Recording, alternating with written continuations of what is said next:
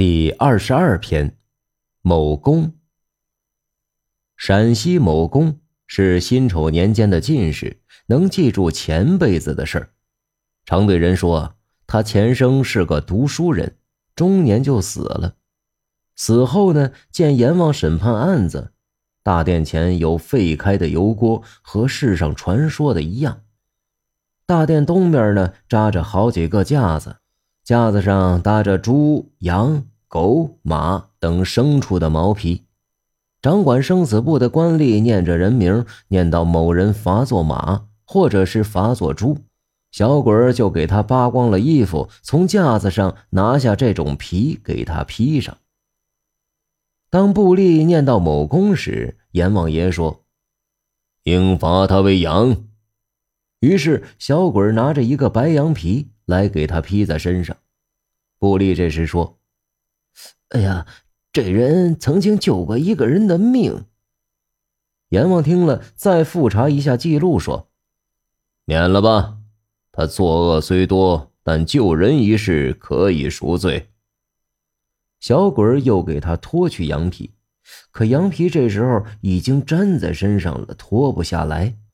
于是呢，就有两个鬼拉着他的双臂。按住他的胸膛，硬是向下拖，使他疼痛难忍。那羊皮呀，一块一块的扯下来，到底也没有脱干净。肩膀处仍然留下了一片小羊皮，有巴掌大小。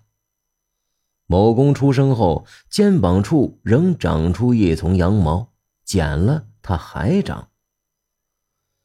听众朋友们，有关前世记忆的故事啊，还真不少。之前呢，有个澳洲男孩说自己是戴安娜王妃转世。美国耶鲁大学医学博士布莱恩·魏斯曾任耶鲁大学精神科主治医师、迈阿密大学精神药物研究部主任。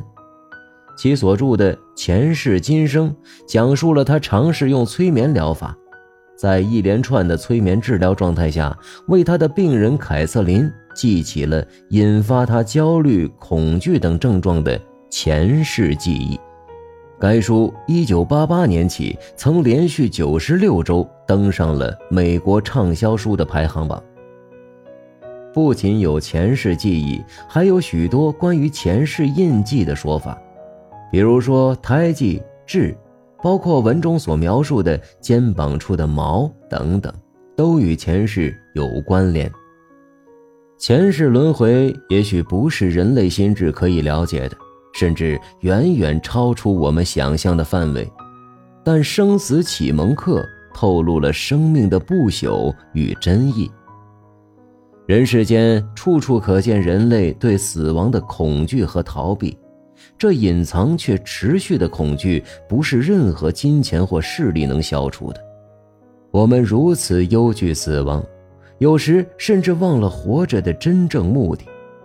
这些传说也罢，记录也罢，都说明了一点，就是善恶有报。